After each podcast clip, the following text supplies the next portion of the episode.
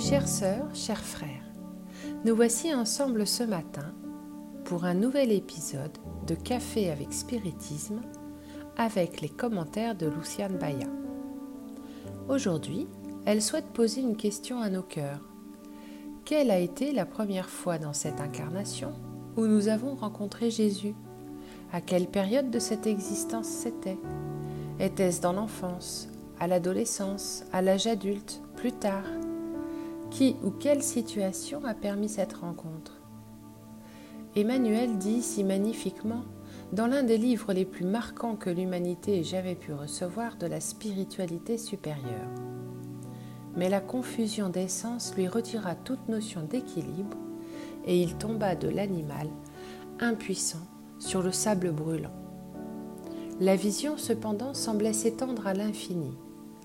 Une autre lumière baignait ses yeux éblouis et sur le chemin que l'atmosphère déchirée lui dévoilait, il vit apparaître la figure d'un homme d'une beauté majestueuse, lui donnant l'impression qu'il descendait du ciel à sa rencontre.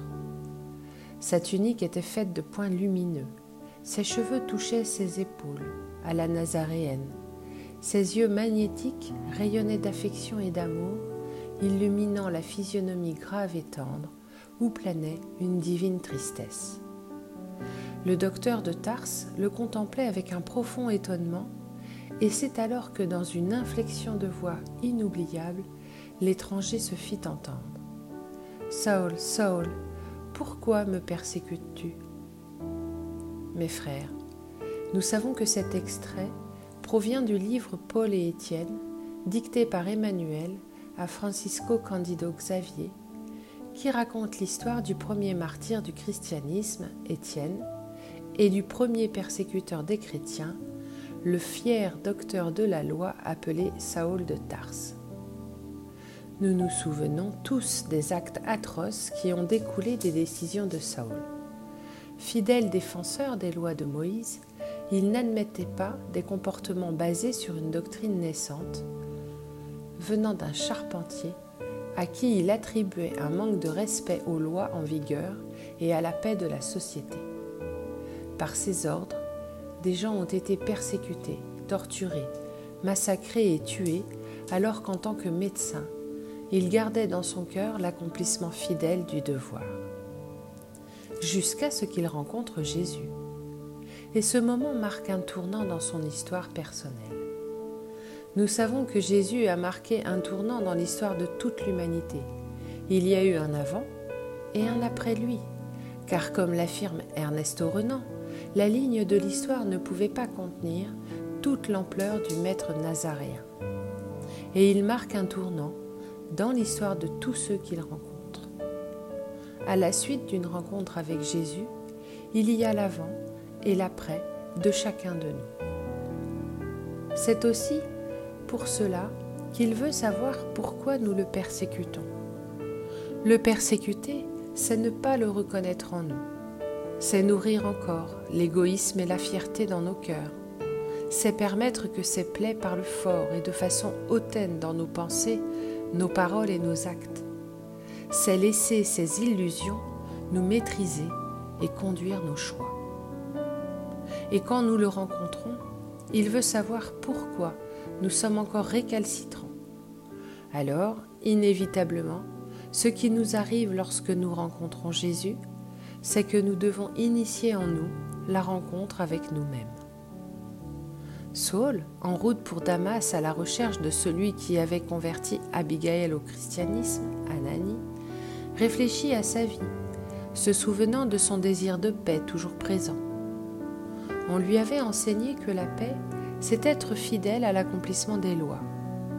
Il était bien plus qu'un observateur, car il se présentait comme un gardien des lois. Et, se demandait-il, comment était-il possible de ne pas être en paix? Il réalisait que les enseignements de Moïse ne lui suffisaient plus. Et c'est alors que Saul était plongé dans ses réflexions si personnelles et profondes que Jésus lui est apparu. Pour nous, il a également choisi un moment spécifique et spécial pour cette rencontre. Il a utilisé quelqu'un ou quelque chose pour être l'instrument de ce qu'il aimerait promouvoir en nous et pour nous. Et quel était ce moment? Pouvons-nous nous souvenir maintenant? Qu'avons-nous ressenti? Et le plus important, qui sommes-nous devenus?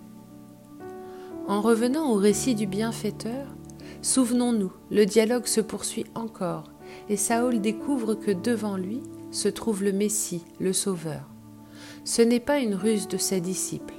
Lui, Saül, sent maintenant la présence de cet homme hors du commun, et évidemment, il constate que Jésus est l'amour, car pour apparaître au bourreau des chrétiens, lui seul peut représenter ce sentiment le plus élevé.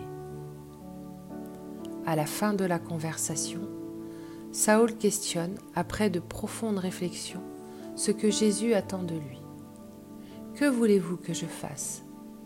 Selon Emmanuel, le Maître a répondu Lève-toi, Saül, entre dans la ville, et là, on te dira ce qu'il convient de faire.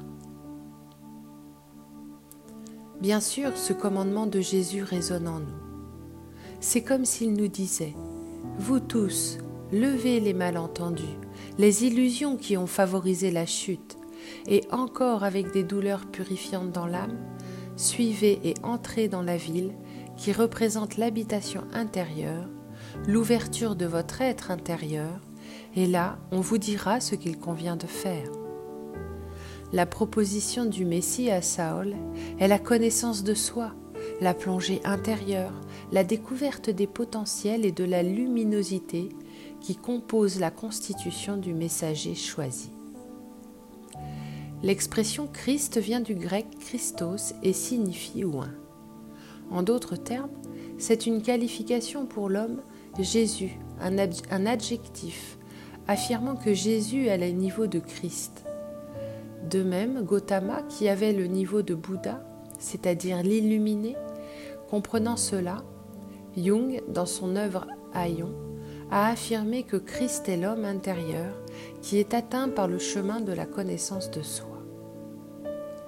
Maintenant, mes frères, dans la rencontre de Saül avec Jésus, dans notre rencontre avec Jésus, ce qu'il désire, c'est de favoriser notre rencontre avec nous-mêmes, que nous découvrions ce Christ qui est en nous, pour le développement de l'éveil de la conscience, de l'illumination de soi. En faisant ce chemin, en entrant dans notre Damas, désireux d'agrandir la présence du Christ et en nous, nous trouverons exactement ce que nous avons à faire. Saül a découvert, comme il l'a dit, en temps opportun, dans une lettre aux Galates, que nous sommes séparés du Christ quand nous sommes justifiés par la loi, parce que toute la loi est accomplie en un mot. Vous aimerez votre prochain comme vous-même. Et nous Comment est notre cheminement avec le Christ en nous? Qui nous invite-t-il à être?